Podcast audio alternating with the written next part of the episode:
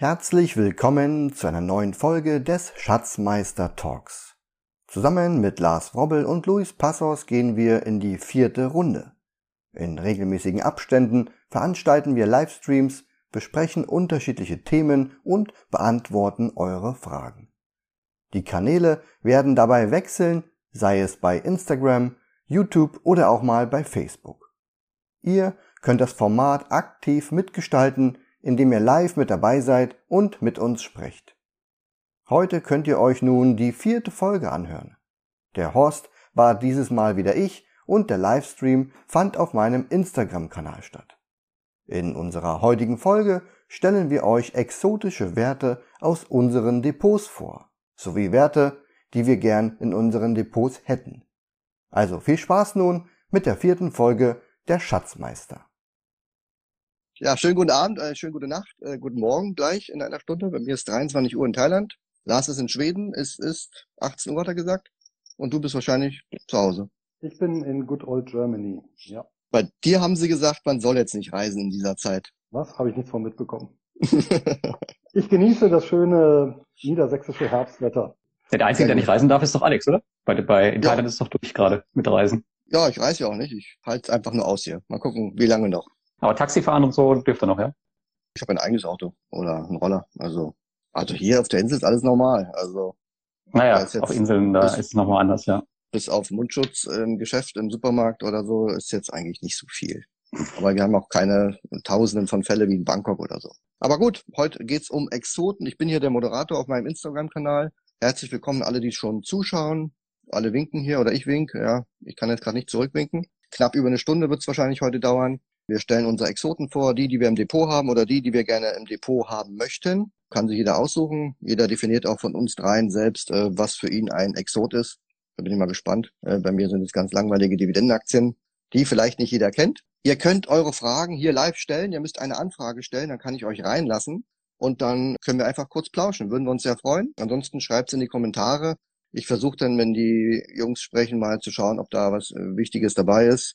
Smalltalk aus der Reihe werden wir nicht hinkriegen. Aber bitte beim Thema, wo wir gerade sind, einfach passend dann dazu eure Kommentare und Fragen schreiben. Ja, wir starten mit unserem Einleitung, mit unserer Einleitung. Was gab's bei euch seit dem letzten Livestream? So, gibt's irgendwas Wichtiges, worüber berichten möchtet? Lars, fang du mal an.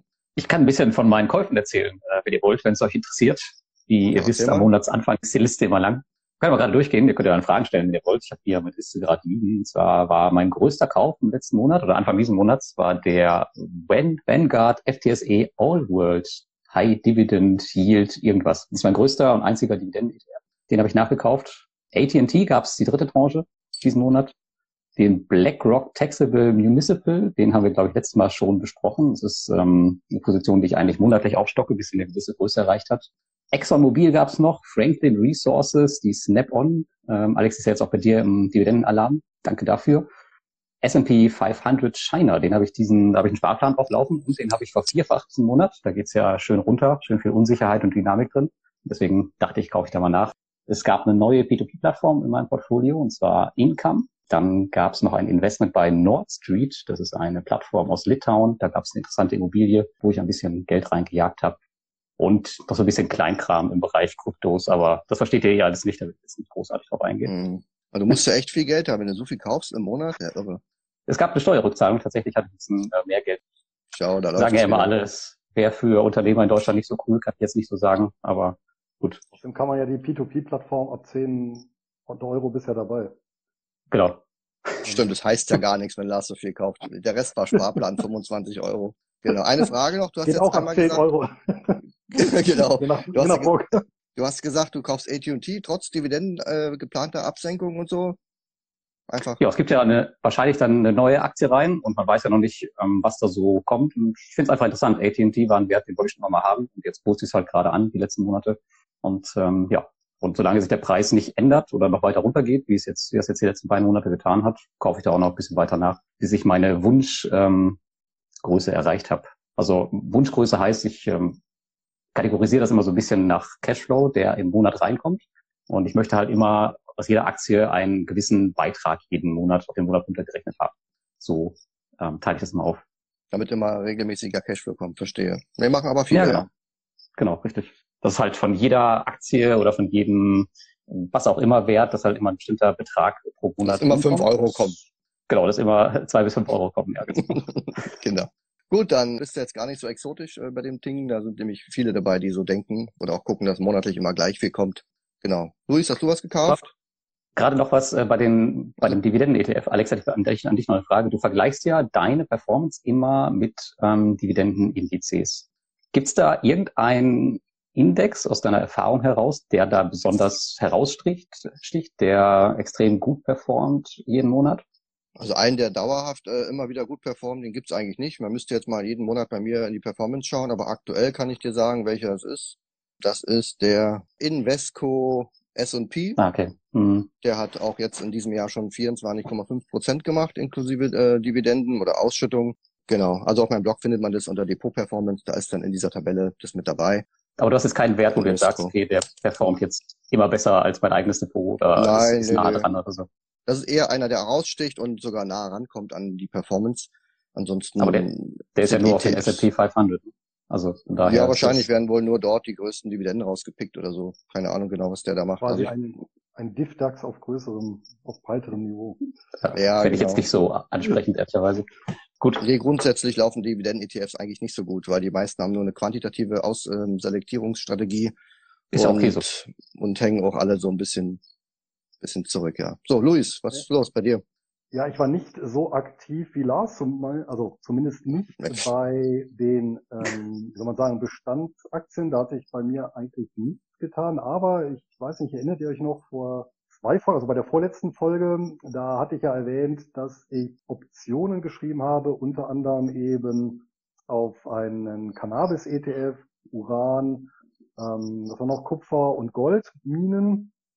Und noch ein paar mehr, aber tatsächlich äh, diese vier äh, sind mir dann im Zuge dieser Putz, die ich geschrieben habe, auch angedient worden, halt weil die Kurse leicht zurückgegangen sind. Aber das war in den Fällen auch durchaus mit äh, bewusst einkalkuliert.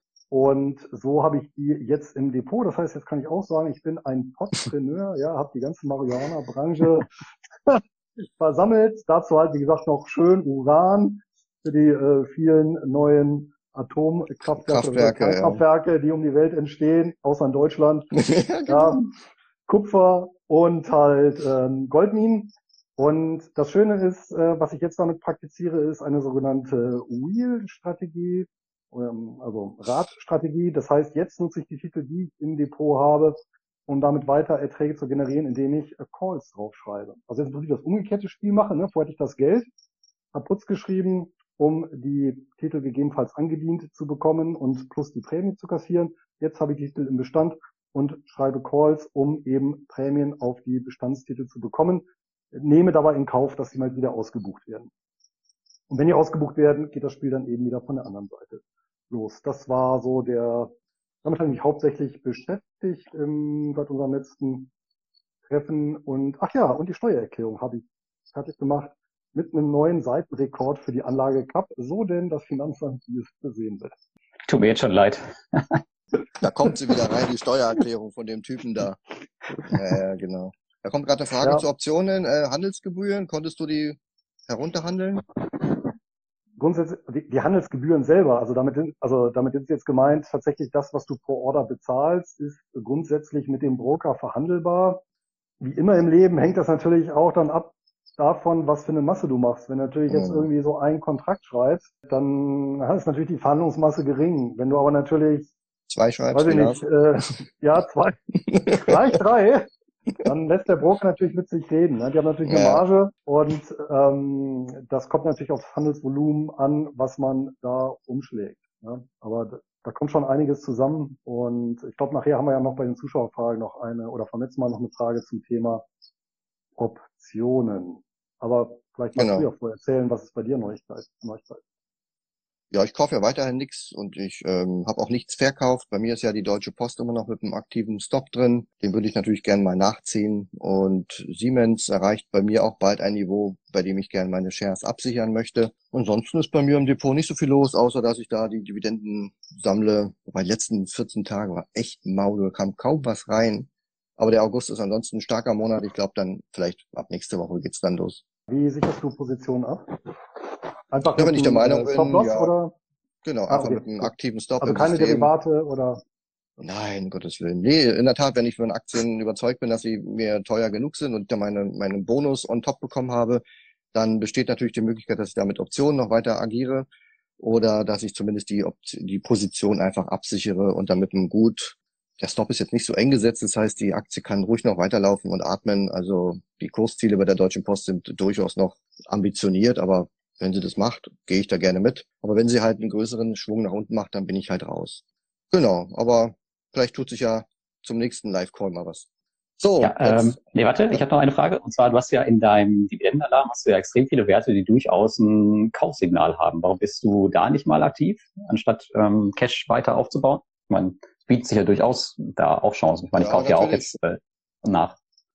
Ja, du orientierst dich also gar nicht so richtig an meiner Strategie, Lars. Das fällt mir immer wieder auf. In der Tat, wenn der Markt teuer ist, wenn die Ampel dort auf Rot ist, dann gucke ich mir keine grünen Signale an. Äh, das beste Setup ist bei mir, wenn beide Ampeln grün sind, also Markt und Aktien. Ich gehe davon aus, wenn der Markt jetzt einfach mal 10 bis 20 Prozent zurückkommt, warum auch immer jetzt, ne, irgendwas mit Nordkorea kommt um die Ecke oder Corona, Lockdowns, gibt ja genug Möglichkeiten oder auch Inflation ist ja ganz schlimmes Thema. Dann gehe ich davon aus, dass auch die Aktien, die im Moment schon kaufenswert sind, durchaus auch noch Potenzial haben, Futter abzugeben. Wahrscheinlich nicht so viel wie teure Aktien, die vielleicht dann 20 bis 30 Prozent verlieren, dann verlieren die vielleicht bis 10 oder 15, aber ich glaube, das Potenzial grundsätzlich besteht, dass dort noch ähm, ordentlich was abgegeben wird und das brauche ich einfach nicht. Das reizt mich überhaupt nicht. Da warte ich lieber noch ein bisschen, bis mein Indikator in die Neutralität geht, so bei unter 60 Prozent in Richtung 50, so wirklich in der Mitte. Und dann findet man wieder ähm, attraktive Setups und dann fange ich auch an, so einzelne Werte mal einzusammeln, wobei da immer noch Cash-Aufbau bei mir im Fokus steht. Und was machst du jetzt, wenn diese Situation jetzt hm, so bleibt erstmal, vielleicht zwei, drei Jahre, man weiß es ja nicht, also kann ja durchaus so sein. Naja gut, ich habe ja ähm, vorausschauenderweise, weil es ja zwei, drei Jahre dauern wird, ähm, mit Fremdkapital agiert. Das zahle ich ja im Moment zurück. Also in, mit jeder Dividende, die kommt, mit jeder Sparrate, die ich überweise, reduziert sich mein Fremdkapital, die Zinsen dadurch und ähm, das sieht alles bisschen freundlicher aus. Also halten hm. wir fest seit unserem letzten Treffen, Alex zahlt Schulden zurück. Genau, bin Schuldner. genau. Komplett überschuldet, verschuldet im Paradies. Obwohl, Paradies, wir haben ja Regenzeit. Ähm, ne? ähm, da gibt's übrigens am Dienstag, das möchte ich jetzt gar nicht weiter aushalten, äh, ausführen, weil ich habe auch eine Fragerunde gemacht zum Thema Thailand und so. Regenzeit ist ein interessantes Thema oder wie man das so finanziert hier, was alles so kostet. Am kommenden Mittwoch, habe ich jetzt Dienstag gesagt, am kommenden Mittwoch mache ich einen Livestream hier an gleicher Stelle, genau zu diesem Thema. da habe ich auch noch zwei andere Familien eingeladen, die da auch was zu sagen können. Also wenn euch das interessiert, dann merkt euch das mal vor. Genau. Gab's noch News? Äh, spannende News aus euren Branchen, wobei, was heißt euren Branchen, ne? weil das ist ja Peer-to-Peer -Peer und Krypto schon weltbeherrschende Thema. Ja, bei mir gab es tatsächlich ähm, News. Ich habe ja letztes Mal erzählt, so ein bisschen über diese One-Click-Investments, die jetzt total ähm, hip sind in der Branche. Und da kam das angekündigte Produkt vom letzten Mal. Dieses heißt Crowdestor Flex. Es gibt sogar 12 Prozent statt den 10, die ich vermutet hatte. Das Interessante an diesem Produkt ist aber, man weiß überhaupt gar nicht, worein man da investiert. Also es ist, gibt eigentlich nur eine Oberfläche, die ist so mehr oder weniger kopiert von diesem Dora Go and Grow. Ähm, man weiß nicht, was für Projekte dahinter stehen. Es gibt so eine Pseudo-Gutschrift jeden Tag aufs Konto und diese Zinsen, die erscheinen nicht mal in den Kontoauszügen. Man könnte meinen, die Zinsen existieren gar nicht. also ganz, ganz freakiges Produkt. Ähm, und auch, naja, das Unternehmen an sich strauchelt natürlich auch gerade extrem, ob man das jetzt gerade ähm, rausbringen muss zum Beta-Status. Weiß ich nicht, ob man damit jetzt Vertrauen aufbauen kann. Aber es gibt ein weiteres One-Click-Produkt in der Branche auf jeden Fall, wo man einfach äh, Geld einzahlen kann und morgen gibt's Zinsen. Aber machen das die Firmen nicht so, dass sie mit ihrem Produkt erstmal so ein paar Influencer oder irgendwelche wichtigen Menschen mal anfixen und sagen, guckt euch das mal an, habt da mal Tipps, können wir was verbessern, bevor wir damit an den Markt gehen? Haben die sowas überhaupt? Tatsächlich habe ich den Zugriff eine Woche vorher bekommen. Nach dem Launch sah das Produkt aber genauso aus, wie ich es eine Woche vorher bekommen habe. Und ähm, ja. Wahrscheinlich, wahrscheinlich ist es wie beim Bundesverfassungsgericht mit der GEZ-Gebühr, du hättest einfach nur Ja sagen dürfen. Ja, ja, so ähnlich. Also ich habe durchaus ein paar Verbesserungsvorschläge abgegeben, aber die kommen jetzt wahrscheinlich alle dann mit der zweiten, dritten oder vierten Version, weiß ich nicht. Okay. Auf jeden Fall sehr, sehr vorsichtig sein bei dem Produkt. Es gab tatsächlich eine relativ spektakuläre Nachricht und zwar im Bereich der BDCs, Business Development Companies, also ähm, speziell regulierte US-amerikanische Private Equity Gesellschaften, börsennotiert, die selber wiederum in nicht börsennotierte Gesellschaften investieren, also klassisch mittelständische Unternehmen. Habe ich ja auch ein Buch zugeschrieben, übrigens vertont vom großartigen Lars Robbel, gibt's auf ähm, Audible. Was ist das denn? Beispielsweise. genau. Und eine dieser BDCs gibt so ja, irgendwo zwischen 40, 50 Stück aktuell.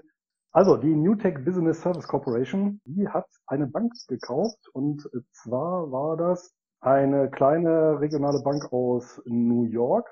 Und das hat dazu geführt, dass der Kurs äh, am 2.8. noch bei 34, 54 notierte und dann am 3.8. auf 24, 16 abgestürzt ist um 30 Prozent.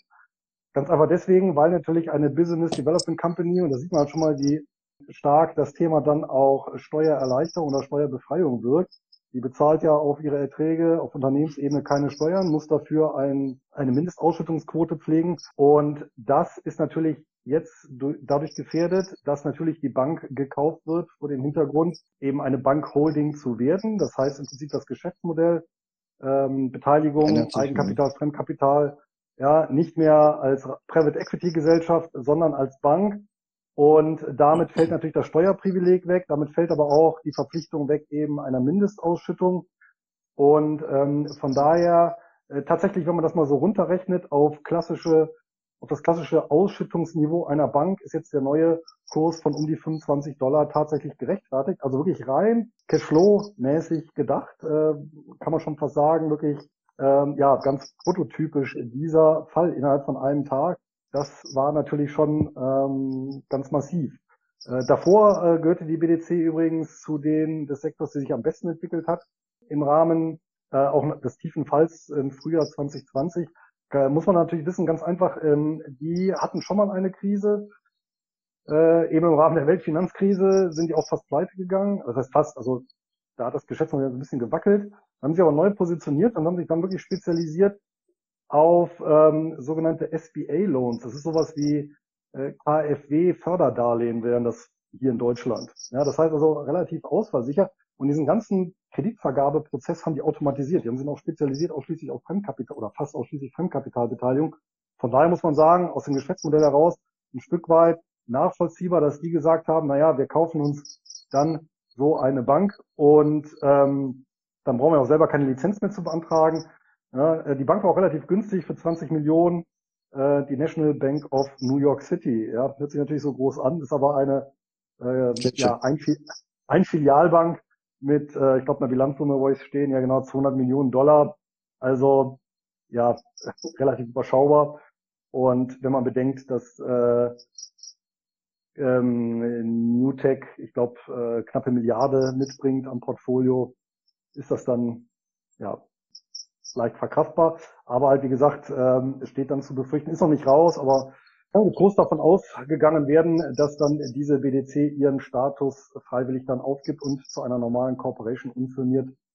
Ja, dementsprechend auch weniger Ausstellung nach sich zieht. Ich selber bin nicht investiert, äh, also nicht direkt, sondern äh, ich habe den Sektor ja abgedeckt, äh, zwar über einen Einzelwert auch, über die Ares äh, Capital Corporation, allerdings auch über einen ETF. Das heißt, da bin ich nicht direkt betroffen. Übrigens alternativ, wer noch investieren möchte, kann das auch noch machen. Wir haben noch zwei Anleihen draußen, die ich als relativ ausversicher einstufe mit zwei bis drei Jahren Restlaufzeit und die liefern noch zwischen fünf und sechs Prozent Rendite pro Jahr bei quartalsweiser Zahlung.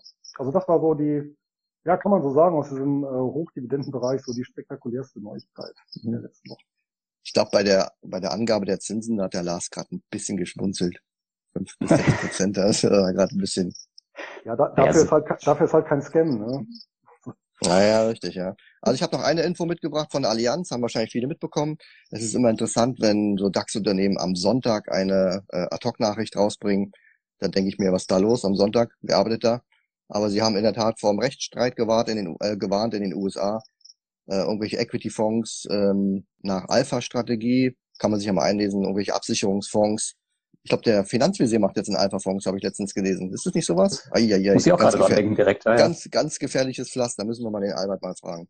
Ja, und dann äh, rechnen sie mit 5 Milliarden, ähm, ja, was auch immer, Rücklagen, Strafen und haben halt den Markt am Wochenende, am Sonntag informiert. Die Quartalszahlen waren jetzt eigentlich ganz gut. Der Bericht ähm, kam, was ist heute Freitag, gestern raus. 750 Millionen wollen sie ein Aktienrückkaufprogramm machen. Also eigentlich war das alles in Ordnung. Natürlich wird es ein Einmalergebnis geben, wenn da wirklich so eine hohe Strafe kommt. Aber ansonsten, ja, ein Prozent des Grundkapitals habe ich mir noch aufgeschrieben, wollen sie in Aktien einziehen und einbehalten. Also so schlimm geht's jetzt der Allianz nicht und äh, sie hat jetzt auch nicht so viel verloren, dass sie jetzt extrem gün deswegen günstig geworden ist oder so. Aber ich denke ja. auch nicht, dass es hier so ein Desaster geben wird wie bei Bayer und Monsanto, sondern das äh, heißt im Finanzbereich, ja, da zahlt man halt eine Straße, hat man irgendwas beim Fonds nicht berücksichtigt. Äh, was ich so gelesen habe, sind diese Alpha-Fonds natürlich jetzt schon spekulativ und äh, da sind alle möglichen Pensionsfonds und alles so ein Kram da reingegangen. Denke ich mir auch, keine Ahnung, aber kaufen, ja.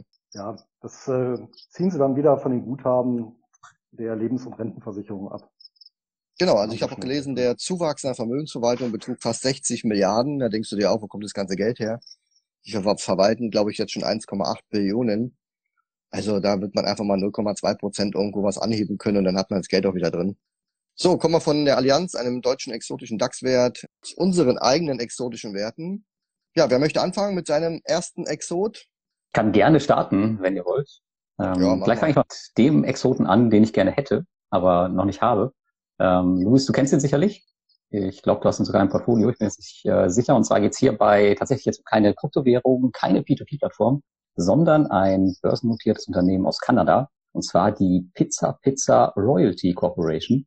Und die? die, ja genau, die kümmern sich überraschenderweise um Pizza, aber nicht so wirklich. Ah. Denn die verwalten, so wie ich es verstanden habe, lediglich die Marken und Handelsnamen der dahinterliegenden äh, Pizza Pizza Limited. Und die wiederum betreibt ähm, die Pizza Pizza Restaurants und Pizza 73 Restaurants in Kanada. Ich glaube um die 500 Stück.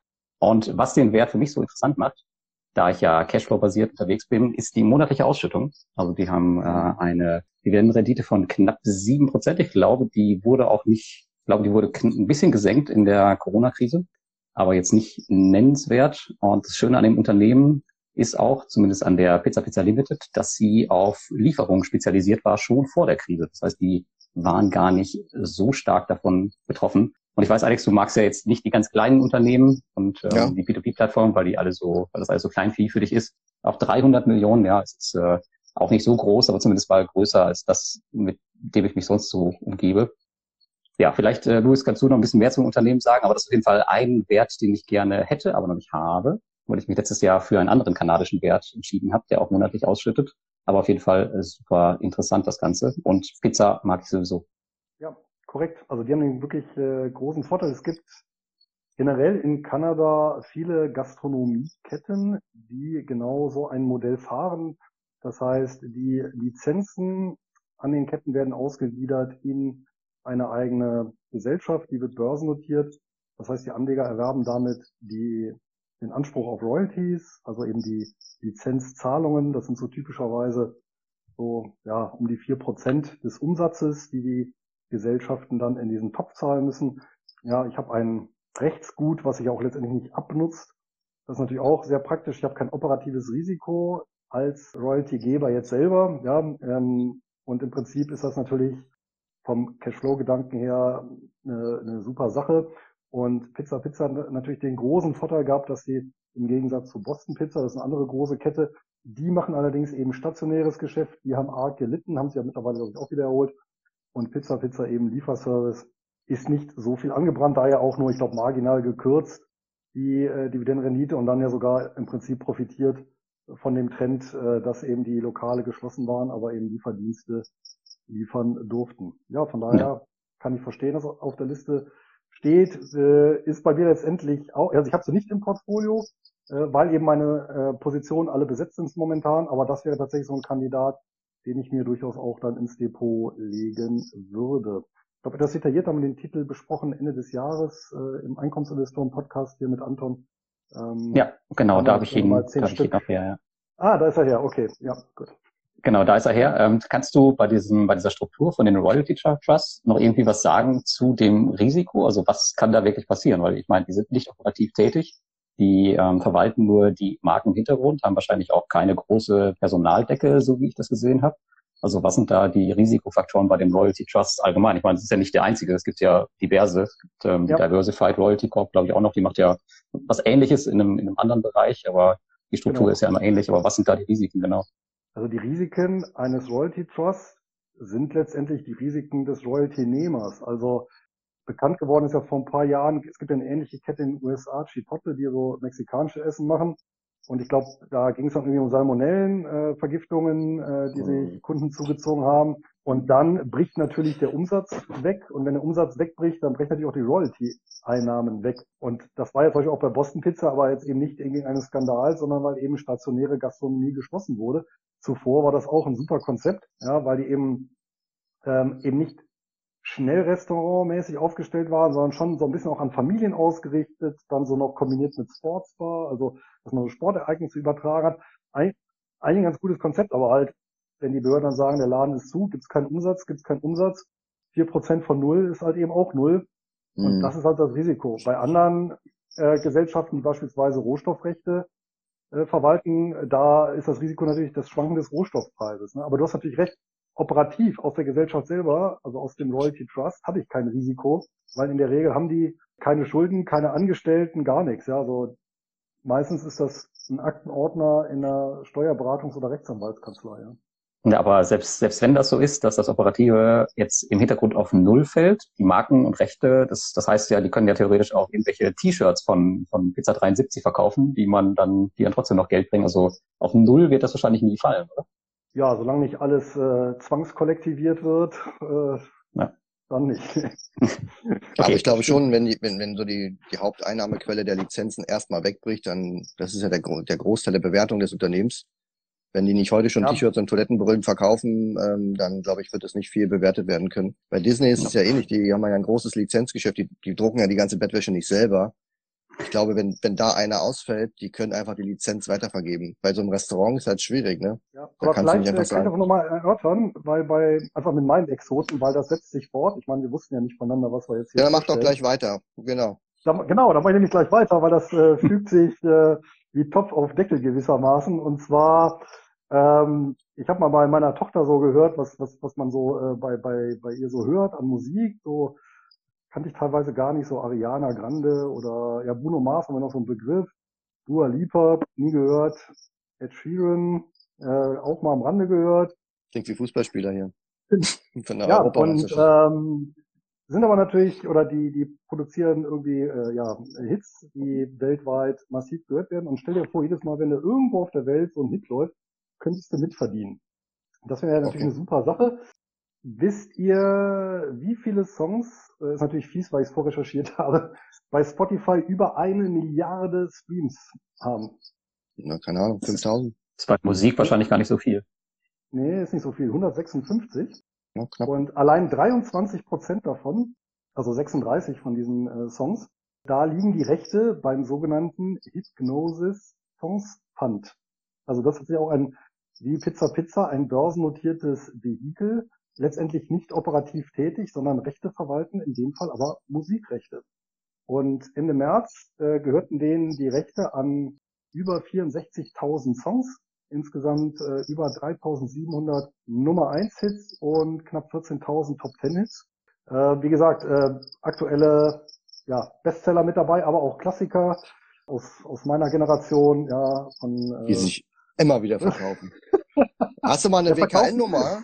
Trag die doch mal ein, er fragt bestimmt der Erste gleich. Ähm, also, ja, also der, nee, es gibt, Nummer also eine, genau? eine, eine WKN so. habe ich nicht, aber ich habe von der London Stock Exchange, ähm, es gibt das Kürzel, ist gut zu merken, das heißt nämlich Song, also S-O-N-G wie Englisch Lied. Okay. Und dieser Hit, das dieser Hit nur Songs, ja. Ja, die Briten haben da so, die Briten haben auch bei den Kürzeln ihren äh, feinen Humor wenn man so ein bisschen Aufteilung guckt, tatsächlich 46 Prozent ist äh, Pop, 27 Prozent Rock, 8 Prozent R&B, 6 Prozent Dance, 4 Prozent Hip-Hop und dann noch der ganze Rest. Die Einnahmen, übrigens auch ganz interessant, ein Drittel durch Streaming, 30 Prozent durch klassisches Abspielen im Radio und der Rest ist ja sonstige rechte Nutzung, beispielsweise äh, Fernsehveranstaltungen äh, und Spiele. Ja? Also mhm. äh, Und tatsächlich nur 2,5 Prozent der Songs sind jünger als drei Jahre und 60 äh, Prozent über zehn Jahre alt. Also wir haben wirklich viele Klassiker im Portfolio. Insgesamt, da sind wir, denke ich, schon beim ganz ordentlichen Gewicht. Ähm, Marktkapitalisierung 1,5 Milliarden Pfund.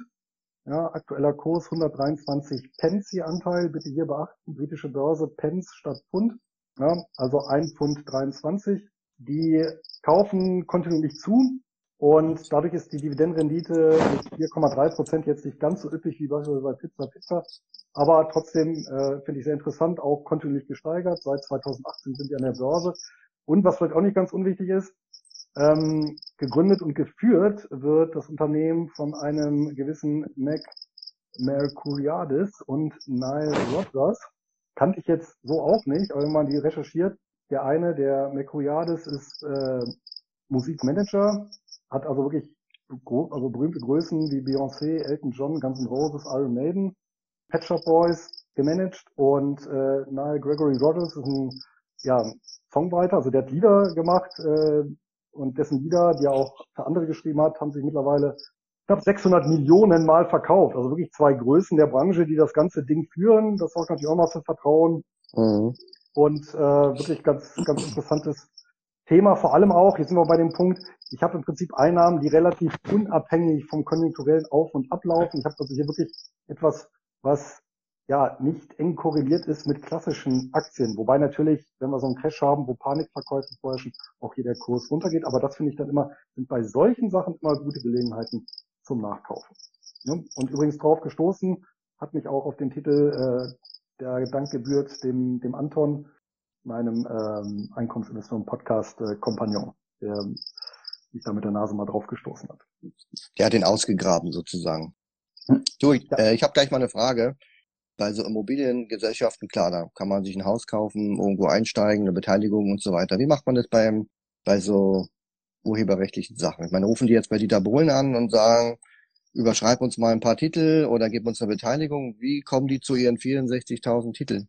Ja, ähm, da habe ich auch mal nachgeguckt. Die haben Pakete gekauft. Also es gibt tatsächlich so rechte Pakete, also da wird nicht für einen einzelnen Hit irgendwie ein Paket äh, oder ein einzelner Hit rübergeschoben, sondern da werden halt Pakete von rechte Inhabern gekauft, typischerweise Plattenfirmen oder ähm, selber Musiker.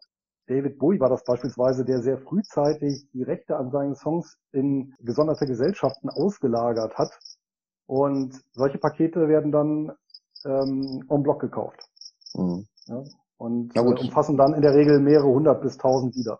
Okay, also so ein, ähm, so ein Verlag oder so eine Verwertungsgesellschaft, die haben ja dann praktisch auch stille, äh, stille Werte liegen und dann, wenn sie Geld brauchen, sagen sie, okay, wir geben die mal ab oder beteiligen jemand, dann haben sie auch schnell wieder Cash reingeholt. So eine ja, gute Idee. Es gibt auch viele Künstler, die mit Geld nicht ganz so gut umgehen können, genauso wie Sportler. Ja, mm. gucken, gucken halt hier nicht zu und dann verbasen sie zu viel und dann ist natürlich der Verkauf von Rechten eine gute Gelegenheit, schnell Kasse zu machen. Das klingt echt und interessant. Sich, genau, und es ändert sich ja auch viel, oder hat sich, oder es gab ja auch viele Umbrüche. Ja, also ich bin ja noch mit Vinyl groß geworden und äh, mittlerweile ist ja selbst die CD tot. Und da gibt's natürlich auch ähm, Wie tot? Du hast immer noch dein Discman, ne? In Thailand. ja. Hat mir gerade die neue CD gekauft, ja. Der, der, Bravo Hits. Der Walkman, die, die Audiokassette. Ja, Bravo Hits ähm, Thailand, Thailand Version. Ja, genau, aber dann hast ja, genau, aber das ist ja auch solche Gesellschaften, die dann irgendwie diese, diese Kurve nicht mehr bekommen haben und die das Tafelsilber dann auch ähm, verhökern. Ne? Und oftmals hast du ja auch dann, dass du dann auch Managementgesellschaften hast, die dann die Rechte verwerten von, mhm. von einem Künstler komplett. Und das dann, oder halt bei Todesfällen, ja, ist ja auch. Ja, also zum Beispiel, äh, ja, wenn ein berühmter Künstler stirbt, hier Falco, äh, beispielsweise kann ich mich noch dran erinnern, ähm, da geht's dann auch, oder, oder Michael Jackson, da geht's dann auch hier um die Rechte, ja, an, ja. an den, an den Paketen. Oder ich glaube sogar äh, Michael Jackson, der hatte sogar auch Rechte an Beatles-Songs, äh, die dann irgendwie dann auch verwertet worden sind im Rahmen. Mhm, stimmt, ja. Hast du Zahlen, wie die so wachsen? Also werden aus den 64.000 kommen da jedes Jahr 1000 oder 500 neue Songs dazu? Weiß man das? Also die sind jetzt innerhalb eines Jahres haben die sich verdoppelt an Songs. Hm, okay. Krass. also das haben die, haben die ganz, haben die, haben die, haben die ganz, nee, äh, verschiedene Pakete haben die aufgekauft, haben hm. die wirklich äh, ganz transparent auch auf ihrer Seite publiziert. Da kannst du genau nachlesen, kannst auch lesen, was für Pakete die haben, von welchen Künstlern. Und da ist auch über die monatlichen Factsheets, die wir auch ähm, veröffentlichen, kannst du dir anzeigen lassen, wie wirklich die Songs auch gewachsen sind. Also wir sind da sehr transparent, ist eine sehr, sehr informative Seite. Ja, genau. Ja, genau, hypnosissongs.com. Das wäre ja mal, achso, wie heißt das? Sag mal nochmal. Hypnosissongs.com. Also Hip wie Hip-Hop, Gnosis wie die Gnosis und äh, Songs wie die Lieder. Packen wir am besten dann in die Show Notes, ne? Für die alle, ja, die ganz später hören. Gut, ja auch von mir. wäre ja auch eine wäre ja auch eine gute Idee für ähm, für Eventim oder solche Unternehmen, oder? Ich meine, die machen ja äh, Kartenverkauf oder Veranstaltungen, da kann man ja auch mal ein Portfolio aufbauen mit Beteiligung von irgendwelchen Songs, wäre doch mal. Ja, die haben aber, die haben ja nicht die Rechte als Veranstaltungsvermarkter. Die haben ja nicht die Rechte dann an den Liedgut. Übrigens, interessanterweise nochmal. Nee, das nicht, Liedgut. aber sie können sich ja selbst ein Portfolio aufbauen. Weißt du, wie ich meine? Ja, da musst du aber wieder Cash aktivieren, was du vielleicht ja. anderswo, wenn dich auf Veranstaltungen konzentrierst, anderswo. Übrigens, ähm, so eine Komposition äh, international, ähm, nach 70 Jahren wird die gemeinfrei. Ja, und ähm, mm, okay. dann kann man, dann kann man auch die Sachen äh, verwerten. Also ganz allgemein gesagt. Oder nicht mehr, ja, genau. Red Hot Chili genau, Peppers schreibt er, und jetzt sagst 76 haben die auch gekauft, ja. Und jetzt sagst du, die werden nach 70 Jahren rechtefrei. Das ist ja bei Büchern auch so. Da weißt du bei den Autoren, äh, was, was heißt das für den, für den Fund selbst, wenn die, fallen die dann irgendwann aus dem Portfolio dann raus, wenn diese Grenze genau. überschritten ist? Mhm, okay. Ja. Muss man übrigens gucken, weil es kommt drauf an. Es gibt noch äh, eine Spez also ein Spezialfall gibt solche verteilten Rechte und das sind halt häufig Lieder, weil da zum Beispiel äh, die Melodie, Text ähm, unterschiedliche Autoren hat, ja, und ähm, da muss man halt schon prüfen, ob dann wirklich, also das eine ist, dass es gemeinfrei ist, das andere ist aber, ob, ob, ob Verwertungsrechte noch weiterhin gültig sind. Also ähm, beispielsweise bei Büchern ist ja auch so, du, also du darfst ja dann den Text nehmen und dann irgendwie Nachdruck machen, ja, aber trotzdem kannst du ja noch mit dem Originalbuch quasi weiter ja, weiter, das weiter verkaufen. Ja, da bin ich mir jetzt nicht sicher, wie das bei, bei wirklich solchen Liedern ist, die du nicht neu einspielst. Also zum Beispiel eine Komposition von Beethoven ist gemeinfrei. Aber du kannst natürlich nicht nehmen, eine Komposition von Beethoven, die jetzt vor fünf Jahren vom äh, Philharmonic Orchestra aus, keine Ahnung, New York äh, eingespielt wurde. Die ist natürlich nicht gemeinfrei, äh, weil hier natürlich äh, das Orchester oder wie auch immer äh, mhm. das Recht an dem, an dem Werk hat. Ne? Also im Zweifelsfall muss ich ja mal äh, schauen. Äh, was mir jetzt aber einfällt bei der Gelegenheit, wer sich für das Thema äh, so Musikindustrie und Rechte nochmal interessiert, der Finanzrocker hat vor kurzem in einem seiner Podcast-Folgen äh, tatsächlich einen äh, Metal, ich glaube Metal-Gitarristen äh, von Gravedigger, genau, äh, hier ein Interview gehabt und der hat das mal so ein bisschen erläutert hinter die Kulissen. Das ist, war übrigens, fand ich persönlich auch ganz interessant, weil man da tatsächlich auch mal, äh, wie soll ich sagen, die Praxis mit dem Fonds dann verbunden, verbinden konnte. Ja. Ähm, kann man auch gut mal, gut mal reinhören. Ich weiß nicht, welche Nummer das ist in der Folge, aber äh, ist leicht zu finden. Beim Finanzmarker-Podcast. Genau. Ja, wenn man das Interview gehört hat, dann weiß man auch, dass man nicht Musiker werden möchte. genau. da muss man schon Idealist sein. ja. Finanziell auf jeden Fall nicht die beste Entscheidung, äh, Musikkarriere. Genau. So, Alex, jetzt hau mal deinen Exoten dann Genau. Ja, wahrscheinlich ist der dann total unexotisch, aber mein erster Wert, den habe ich selber im Depot. Und da muss ich halt mal schauen, welchen Wert könnte man vielleicht jetzt gar nicht so. Und Essen und getrunken wird ja in der Krise immer. Dann brauchen wir noch Energie und wir brauchen Internet. Und dann habe ich mal geguckt, äh, was brauchen wir denn eigentlich noch, woran die meisten Leute überhaupt nicht denken. Und das sind Klimaanlagen, Heizungen, Kühlanlagen, alles was dazugehört. Und das ist die Watzco, ja, Company Group, keine Ahnung, wie die sich nennen, ich glaube Group nennen die sich. Ähm, das ist nämlich Amerikas größter Klima-, Heizungs- und Kühlanlagenhersteller. Und die machen natürlich auch viel Service und viel Ersatzteile. Und gerade die Krise hat gezeigt, das ging ganz schnell bei Watzco, der Kurs ging runter, kann man sich gerne mal anschauen. Und dann haben sie auf einmal gemerkt, Mensch, Lockdown hin oder her, Du musst dir vorstellen, so ein Supermarkt oder egal was für eine Firma, Klimaanlagen, Wohnhäuser, alles haben ja irgendwie diese großen Geräte, diese ganzen Öfen und was es alles gibt.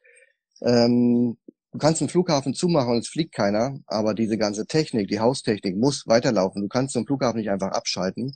Und das hat dazu geführt, dass die gesagt haben, ganz frühzeitig, äh, hallo, wir sind Land unter. Und sie haben sich darauf spezialisiert, eben dieses Großgeschäft anzubieten Und sie wachsen seit 1989, indem sie 63 Unternehmen, äh, stationäre, regionale Unternehmen aufgekauft haben und haben mittlerweile über 100.000 Händler und Großkunden im Portfolio. Und das schaffen sie mit 6.000 Mitarbeitern an 600 Standorten, muss ich auch äh, schauen, hier in fast 37 Bundesstaaten und Kanada, Mexiko und so weiter, sind äh, 11 Milliarden schwer. Und ihr, ihre Strategie ist eben ein wirkliches eng umspanntes Netz aufzubauen, um dann mit Service und Produkten und Leistungen den Großkunden speziell vor Ort in allem zur Verfügung zu stellen. Ja, also wenn du in den Supermarkt gehst und da sind die ganzen Kühltheken, Kühltruhen, alles sowas betreuen die. Die machen wirklich viel, viel Servicegeschäft. Und das ist sehr, sehr qualitatives Unternehmen, hat kaum Schulden. Ich glaube, Schuldenquote liegt bei 28 Prozent, doppelt so viel Eigenkapital wie Fremdkapital. Und der langfristige Chart geht von links unten nach rechts oben. Und ich habe die im Dezember 2018 gekauft, das erste Mal. Und ich bin jetzt schon bei über 100 Prozent. Also die gehen ab wie Schmitz Katze. Was ein bisschen negativ auffällt, ist die Payout Ratio. Die ist mittlerweile bei über 90 Prozent. Da wir jetzt in der Schnelle für den Call heute nicht schauen können, warum das so ist, ähm, ist allerdings sukzessive seit 2013 angestiegen von 30 auf 90 Prozent. Also ich hoffe oh. mal, die Dividende kann man ganz normal weiter äh, zahlen. Denen geht's aber gut. Deswegen frage ich mich, warum sie das so ausreizen. Sie haben ein gute, gutes Dividendenwachstum, also es könnte durchaus verlangsamt werden. Sie haben einen Umsatzsprung ist geplant, jetzt im Jahr 2021 von, ich glaube, fünf auf sechs Milliarden, irgendwie so war das. Haben also sehr viel mehr Geschäft gemacht. Und eigentlich haben sie seit über 20 Jahren jährlich die Dividende angehoben, bis auf das Jahr 2013. Da habe ich leider auch nicht rausgefunden, was da los war. Wahrscheinlich gab es mal einen Kühlschock oder ähm, Frostschutzmittel ging aus. Sie mussten dort im Jahr 2013 die Dividende mal kürzen, aber seitdem geht sie wieder hoch. Also für mich ist das fast ein Dividendenaristokrat, ein sehr qualitatives Unternehmen. Und für mich das Allerwichtigste, es ist wie eben die anderen Themen Essen und Trinken. Wir brauchen, also ihr werdet es wahrscheinlich nicht verstehen, wir hier brauchen Klimaanlagen rund um die Uhr. Wenn ich immer höre aus, aus Europa, ja, Klimawandel und Klimaanlagen, die Leute, die hier leben, sagen, wie kann man denn so viel verheizen in Europa? Ja? Also die einen heizen sich zu Tode, die anderen kühlen, kühlen sich zu Tode. Dieses Unternehmen macht beides rund um die Uhr und in Nordamerika und auch in Lateinamerika. Und ja, also für mich ein absolut sehr gutes, qualitatives Unternehmen. Und dieser Punkt ist oft gar nicht so bekannt, sondern man fokussiert sich eigentlich im Alltag auf weniger auf solche Themen. Ähm, ähnliches Thema wäre noch Aromastoffe, kommen wir vielleicht später nochmal zu, ähm, wäre noch ein zweiter Punkt, wo ich sage, das ist so auch mit, wo man in der Zukunft einfach ja, im Depot ganz solide seine Werte halten könnte. Ja, klingt sehr interessant. Kann ich aktuell noch, noch neutral bewertet, nur noch zur Info, also ist nicht günstig und nicht teuer, also läuft ganz normal. Richtiger Geheimtipp, den du rausgesucht hast. Ja, für, für 11 Milliarden ist das schon. ja. Aber ja. nee, es ist ein cleveres, also, Exot, also ein cleveres Modell. Exot muss ja nicht klein sein, ne? Ich meine, da guckt die nee. anderen Unternehmern mit, mit dreistellige Milliardenwerte, 11 Milliarden, das machen andere in zwei Tagen. Apple, jetzt ein paar, paar Kopfhörer verkaufen. Ja. ja, stimmt, stimmt schon. Und die hohe Payout-Ratio kann durchaus daher kommen, da müssen wir heute in die Bilanz gucken, dass die eben hohe Abschreibungen vorgenommen haben. Beispielsweise ja, ja, durchaus, ja. Irgendwelche Produktionsanlagen oder ähnliches. Die haben jetzt, wie gesagt, auch den, auch den, Sprung gemacht von letzten Jahr zu diesem Jahr. Es kann sein, dass es eine Übernahme gab oder irgendwas. Also bin da jetzt nicht so ja, ja. ängstlich wegen der hohen Payout-Ratio. Also, nee, viel entscheidender ist ja eh immer die, die Cashflow-Rechnung meines Erachtens. Die gibt dann eher Auskunft. Und ähm, ja, klingt auf jeden Fall interessant und auch das eben zu verbinden mit Service das sorgt dann für kontinuierlich sprudelnde Einnahmen. Das ist ja ähnlich wie bei Aufzügen. Das ist ja äh, Aufzugswartung, wenn du einmal einen Aufzug gebaut und installiert hast, das ist ja auch Korrekt, ein ja. Geschäft, was dann 50 Jahre gut läuft. Ja, und vor allem die Geräte äh, sind ja in unserem ganzen Alltag. Ich sag ja Supermarkt, die ganze Hausklimatechnik, alles, ja. was du so hast, U-Bahn-Schächte, Bahnhöfe, überall, das sind die Geräte, wo man ja oft als Kunde, als im Alltag gar nicht sieht. Aber wer in diesem Unternehmen arbeitet, der weiß, da kommt der Typ vom Watzko jede Woche und äh, muss da irgendeine Flüssigkeit nachfüllen oder irgendein, irgendein Gerät funktioniert da nicht. Ja. Also ist für mich ein richtig, richtig cooles Unternehmen, vor allem auch mit diesem engen Netz. Ich meine, sie haben 6000 Mitarbeiter, das klingt irgendwie voll wenig. Bei 600 Standorten hm, und 100.000 Großkunden, also das ist schon krass. Also da haben die Leute, die dann in Autos sitzen und rumfahren, glaube ich, richtig was zu tun. Jetzt die wichtigste Frage, Alex. Haben die ein Kaufsignal? Nee, habe ich ja noch gesagt, die sind neutral. Da ist nichts günstig, nichts ah. teuer. Die sind auch ziemlich mittig. Also da ist wirklich alles Standard. Aber wie gesagt, Ende 2018, da waren sie günstig, da habe ich zugeschlagen. Und ich bin selbst überrascht, wie die abgehen. Also Klassischer Sparplankandidat. Mm, nee. Nee, Gut, die sind schon. Da spricht der Sparplanliebhaber. Ja, genau. Da hast du mich aber wieder. Gut, machen wir weiter, bevor die ersten abhauen. Also wie gesagt, habe ich auch in meinem Depot, nur nochmal zur Vervollständigung. So, Lars, mach mal deinen zweiten Geheimtipp hier. Nee, dein Exot, ist ja kein Geheimtipp mehr. Ja, den zweiten Exoten, den habe ich auch im Portfolio. Und zwar ist das eine P2P-Plattform, die heißt Evo Estate, also EVO Estate. Und das ist keine normale P2P-Plattform, sondern es ist ein sogenannter P2P Aggregator oder P2P Marktplatz. Und zwar kann man sich das ähnlich vorstellen wie Mintos, wo ganz viele Kreditgeber angeschlossen sind. Allerdings ist das da so, dass die ganz viele kleine Plattformen angeschlossen haben. Das heißt, normalerweise ist es so, du findest eine coole außerbörsliche Immobilienplattform, musst da halt einen Account eröffnen und registrieren, den ganzen KYC-Kram machen. Und ähm, die machen das quasi mit einem Account. Du hast also einen Account bei Evo Estate und bist dann auf aktuell 16 verschiedenen Investmentplattformen angemeldet. Ähm, die sind auch verteilt, ich will jetzt nicht sagen rund um die Welt, aber auf jeden Fall in äh, in Amerika gibt es auch Immobilien, es gibt auch hier in Europa ziemlich viele, Irland, Frankreich, Spanien haben wir dabei. Und ja, die sind auf Immobilien fokussiert, haben allerdings auch anderen Kram dabei, wie beispielsweise Agrar, das ist ganz neu oder relativ neu. Du kannst dort auch in Mähdrescher und Bagger investieren. Auch eine ganz coole Sache. Und das Schöne an Evo Estate ist, ähm, dass die relativ ordentliche Plattformen auf ihre eigene Plattform nehmen. Das heißt also, die Werte, in die du dort investierst, die sind immer oder fast immer erstrangig besichert. Das heißt, fällt dort ein Kredit aus oder eine Finanzierung aus, dann ähm, ist die Wahrscheinlichkeit sehr, sehr hoch, dass du dein Geld dort zurückbekommst oder zumindest einen großen Teil dort zurückbekommst. Die Rendite ist ziemlich ansprechend. Ich glaube, die liegen irgendwo aktuell bei einer Durchschnittsrendite zwischen 10 und 11 Prozent. Kann auch ein bisschen höher sein als 11 Prozent. Ich bin mir gerade nicht hundertprozentig sicher. Und ähm, gerade, Alex, bei dir ist es ja auch so ein Thema, dass wenn die Leute, die Leute irgendwie Cash parken wollen in deiner neutralen Phase, ähm, mhm. dass die, dass viele P2P-Plattformen einfach das Geld nicht unterbringen können. Ich weiß, du hast ja auch ein Problem damit. Ähm, wenn du jetzt irgendwie Cash da parken willst, dann ähm, haben die Plattformen danach keine Kredite mehr. Das Problem wirst du bei Estate nicht haben, weil dort halt relativ große Projekte hinterstehen, halt Immobilienprojekte. Das heißt, du kannst dort 100.000 äh, Euro problemlos unterbringen, ähm, sind dann halt nicht so flexibel gebunden ähm, oder nicht so kurzfristig gebunden, wie es jetzt halt diese kurzfristigen Kredite sind, keine 30 Tage. Aber du hast einen Zweitmarkt, das heißt, du kannst die Dinger theoretisch dann wieder verkaufen, wenn du schneller raus möchtest. Das ist ganz cool. Ansonsten mhm. haben die so Laufzeiten zwischen neun Monaten und zwei Jahren. Ja, ganz nett. Ja, ich bin selbst investiert. Also von daher auch der Disclaimer hier, aber auf jeden Fall eine Netzplattform, die ich in Zukunft auch ähm, ausbauen werde weil wie gesagt, damit erschlägt man halt ganz viele andere kleine Plattformen, die man halt, wo man keine Accounts mehr braucht und die man dann halt nicht mehr verwalten muss. Sehr gut. Ja, das ist mein zweiter Exot. Kommt gerade noch eine P2P-Frage, vielleicht kann ich die gerade was erzählen. Kannst, kannst du was, ähm, zu, ja, zu, was? Dem, zu, zu, der Größe von dem Unternehmen sagen? Äh, Verhältnis zu irgendjemand anders? Ist eine, eine Klitsche oder haben die schon irgendwie eine Reife oder weil ihr fragt gerade einer den Destor Flex, der, der, weil du ja vorhin erzählt hast, der 2000 Euro investiert und hat jetzt Angst oder fragt, ob das nun weg ist oder ob es da, da ist für mich zum Beispiel wichtig, ist es jetzt ein Unternehmen, wo du sagst, die Mintos sind die größten, ja, Bondora die größten, die zweitgrößten. Wie würdest du die einordnen? Ist das ein Büro äh, mit zwei Leuten oder? Nee, zwei Leute sind es nicht, aber ich glaube, es sind auch nicht mehr als zehn. Das Unternehmen seit ähm, 2019. Die haben jetzt aktuell circa, Die haben circa 6000 Investoren. Ich glaube, aktuell sind es 5600 oder sowas, also relativ klein. Aber die haben halt den großen Vorteil, dass es halt ein Marktplatz ist. Das heißt, die mhm. haben mit den mhm. Krediten dahinter stehen an sich nichts zu tun. Das heißt, die ähm, Plattformen, die dort ihre Kredite drauf platzieren, die erwarten sich dadurch natürlich eine höhere Reichweite durch neue Investoren, die die halt liefern und zahlen dann halt der entsprechende Gebühr zur Nutzung dieses, dieses Marktplatzes. Und das ist eigentlich alles.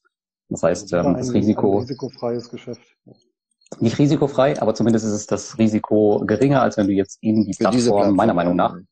Lars, was, was denn auch mal bei denen vor Ort? Ich meine, du warst ja öfter im Baltikum. Und die kennst du jetzt nicht persönlich. Nee, Evo Estate ist noch äh, zu jung. Ähm, 2019, wie gesagt, danach äh, war ich auf Reisen und dann kam Corona, deswegen ist das, ist das noch nie zustande gekommen. Ich habe den Gründer schon einmal getroffen. Das war ganz, ganz in Ordnung und ähm, ja, die sind auch gewachsen jetzt über die Jahre. Also schauen wir mal. Also wie gesagt, kann heute auch nicht viel passieren, die werden auch weiter wachsen. Und ähm, ja, finde ich halt ganz ansprechend, das Modell an sich. Und ich glaube, eine Besonderheit ja. bei denen, wenn ich mich nicht täusche, ist auch, die haben diese Skin in the Game äh, Projekte. Ne? Ah, das ist gut, dass du das sagst. Ja. Tatsächlich. Ja, ähm, da, die das zwei Gründer, ich glaube, aktuell ist es nur noch einer, weil der andere ist rausgegangen. Der hat jetzt eine eigene Plattform aufgemacht. Es gibt bestimmte Projekte in der, auf der Plattform. Dort sind die Gründer auch investiert. Und zwar, glaube ich, mit 10 Prozent. Und das zeichnen die auch aus. Das heißt, ähm, du kannst halt speziell die Projekte auswählen, ähm, wo die Gründer halt mit investiert sind. Können auch nur 5 Prozent sein, bin mir nicht, gerade nicht sicher. Aber das macht das Ganze natürlich auch nochmal, naja, ich will nicht sagen sicherer, aber zumindest weißt du, okay, die stecken da mit ihrem eigenen Geld drin. Das ist dann nochmal eine andere Sache.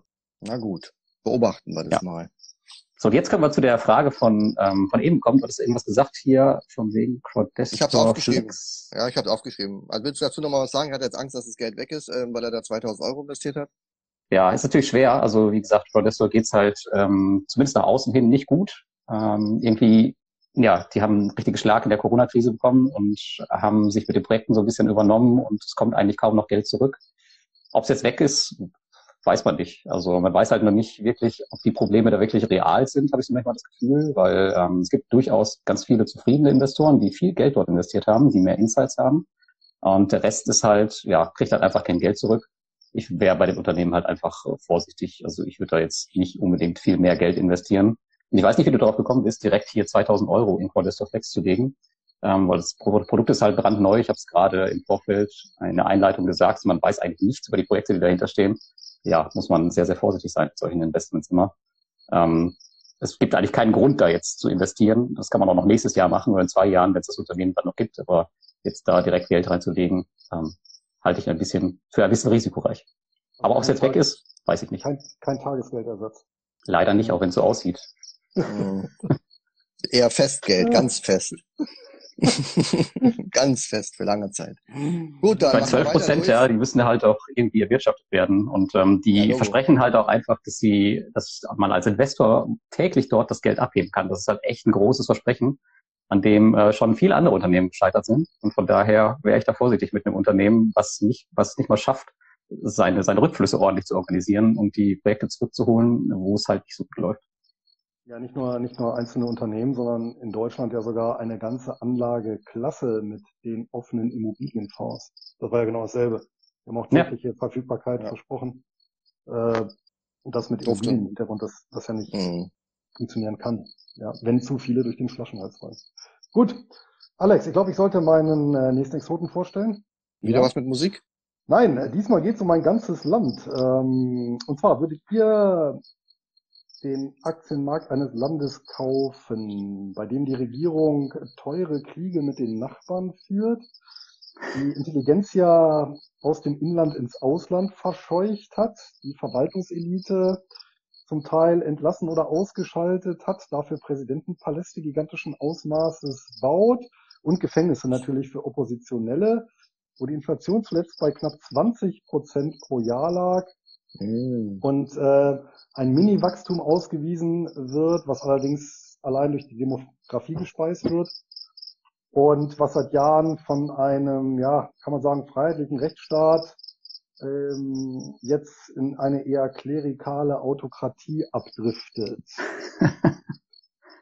Klingt ja, auf jeden also, Fall Sparplan. Klingt, klingt vielversprechend. Wollte ich auch gerade sagen. Genau, ja. Äh, ich habe es gemacht. Ähm, und zwar zum Hintergrund, es handelt sich hier um die Türkei. Und zwar, ich habe natürlich mein, mein Hauptdepot und auch meine Hauptstrategie ist ähm, und bleibt auch das einkommensorientierte, das Cashflow-orientierte Investieren. Das ist auch mein Hauptdepot. Aber mit einem Nebendepot probiere ich halt, äh, oder mit einem von zwei Nebendepots probiere ich ähm, ein bisschen was anderes aus. Und äh, das ist tatsächlich die Strategie der schlechtesten Märkte. Und zwar ähm, mhm. schaue ich da jedes Jahr am Anfang, welcher Markt ist auf, Jahr, auf, auf Sicht von fünf Jahren am schlechtesten gelaufen. Und dann versuche ich eben durch einen ETF abzubilden. Das war jetzt zum Beispiel Anfang 2021 war es Nigeria und Anfang ähm, 2020 war es eben die, die Türkei. Ja, die steht immer noch auf fünf Jahre Sicht mit über 40 Prozent im Minus, also der breite Wertpapiermarkt. Auf ein Jahr gerechnet jetzt aber schon 8,3 Prozent im Plus. Und ich habe mir, um den Markt abzubilden, den iShares MSCI Turkey ETF ins Depot gelegt. Allerdings würde ich sagen, die US-Variante. Ähm, das Depot führe ich bei der Swissquote, daher ist das auch kein Problem mit irgendwelchen Handelshindernissen. Es gibt allerdings auch eine UCITS-Variante, ähm, also eine europäische Variante. Ähm, der ETF notiert zuletzt bei 22,49 Dollar, ähm, hält 50 Positionen bei einem KGV von 8 und einem KBV, also Kurs-Buchwert-Verhältnis von 1. Ja, also schon sehr recht niedrig bewertet, schüttet halbjährlich aus und die Dividendenrendite liegt auch mittlerweile bei 3,5 Prozent. Ähm, ich habe natürlich auch mal reingeguckt, was der so, was das für 50 Werte sind. Ich meine, die Türkei ist ja auch kein kleines Land mit über 80 Millionen Einwohnern. Und äh, das Einzige, was ich kannte, war Turkcell, also Mobilfunkanbieter, so ein türkischer Vodafone. Und die Koch Holding, das ist tatsächlich eine Familienholding, äh, börsennotiert, einer der reichsten äh, türkischen Familien mit äh, 30 Milliarden äh, US-Dollar Umsatz letztes Jahr international aktiv und über 80.000 Mitarbeitern. Ähm, ganz lustig, Kok äh, heißt äh, wohl auf Türkisch Widder, daher auch das Logo. Das ist ein Widderkopf, äh, sieht aus wie das Logo von Dodge, also von dem Autobauer. Die haben ja auch so einen Widderkopf. Ähm, daneben waren noch so Werte drin wie Ford Türkei oder Coca-Cola Türkei. Da gibt's ja auch so Landesgesellschaften als Aktiengesellschaften von diesem mhm. Konzern, die auch da separat an die Börse gebracht wurden. Ja, genau. Und das war der Grund, ähm, wie gesagt, die, die, die, die, die miese Fünf-Jahres-Performance war der Grund zu kaufen und dann eben auf die Regression zum Mittelwert zu setzen. Wie gesagt, alles spekulativ. Ähm, ich habe noch mal so ein paar andere volkswirtschaftliche Zahlen von der Türkei rausgesucht, was mich gewundert hat. Die Staatsverschuldung selber relativ gering, 43 Prozent vom BIP, also halb so hoch wie in Deutschland. Die Staatsquote, also der An ja, also die Staatsquote, der Anteil ähm, der Staatsausgaben am Bruttoinlandsprodukt lediglich bei 34 Prozent, zum Vergleich Bundesrepublik Deutschland 51 Prozent. Eine Anmerkung am Rande. Ähm, Helmut Kohl hat mal gesagt, äh, Zitat, bei einer Staatsquote von 50 Prozent beginnt der Sozialismus, Zitat Ende. ja, also da sind sie deutlich hinterher. Und äh, ich hatte ja gesagt, die Demografie, ähm, dass sich dadurch das Wachstum in der Türkei speist, das ist allerdings tatsächlich äh, dadurch bedingt, dass ähm, im Prinzip die, die Jüngeren und dass jetzt auch letztmalig eine etwas überbesetzte Generation ins Erwerbsleben tritt, weil mittlerweile die Geburtenrate auch in der Türkei unter 2,1 ist, also sich hier angepasst hat an die westliche Welt. Das waren jetzt alles Daten übrigens von Statista da, ja. Mhm. Genommen. Ja, das fand ich jetzt als Land auch relativ Hast du denn, mhm. wenn du sagst, du verfolgst diese Strategie, immer nur ein Land in diesem Extra-Depot oder sagst du, du kaufst die Top 5 grottenschlechten Länder oder wie? Nee, jedes Jahr eins, aber das dann mhm. über fünf Jahre und dann quasi so. devolvierend. Mhm, okay, also hast du dann immer fünf Stück im Depot. Genau, immer fünf und dann immer fünf hast Jahre halten und dann fliegt. Äh, hast du schon fünf oder erst die zwei, wo du genannt hast? Ich glaube, Vietnam nee, war auch ähm, dabei, vor zwei, drei Jahren. Ja, Brasilien und Russland waren auch dabei, genau. Aber die hast du noch nicht. Also, nee, ich habe jetzt drei Jahre das Ganze. Man kann sie auch Olympiadepot nennen. Man kann sie auch das also, Olympiadepot nennen. Gucken, Erinnert mich so ein bisschen an die, die Sportwettenzeit äh, von mir. Da hat man dann auch immer auf das Pferd als nächstes gesetzt, was beim letzten Mal verloren hat. Ist ja so ähnlich, ne? Stimmt, ich habe es bei Hunde gemacht. Bis ich gemerkt ja, habe, dass genau. diese, das diese Hunderennen, dass die Hunderennen äh, immer nur aus der Konserve kamen und einfach nur ausge ausgemischt wurden und abgespielt wurden. ja. Genau, gut. Da bin ich mal gespannt. Türkei. Und ähm, welche, welche Funktion hat da der türkische Lira? Spielt er da überhaupt eine Rolle? Nee, ne? Ja, also erstmal kommt eine Frage hier, glaube ich, lese ich gerade von äh, Dan van Belt. Ist Arcelik nicht dabei? Also ich nehme an, der bezieht sich auf einen türkischen Wert. Das weiß ich nicht. Ich konnte, ich habe ich hab jetzt zwar alle 50 Mal durchgegangen, aber ich konnte mir die Namen wirklich nur sehr schlecht merken. Mhm. Nee, ist glaube ich ein Kumpel ja. von ihm. Der guckt, ob der hier im Stream dabei ist. Ach so, könnte natürlich auch sein. Ja. ja gut, die türkische Lira spielt insofern ähm, eine Rolle, sofern es eben Unternehmen sind, die im Inland produzieren, Umsätze erzielen, Gewinne mhm. und gegebenenfalls Dividenden zahlen.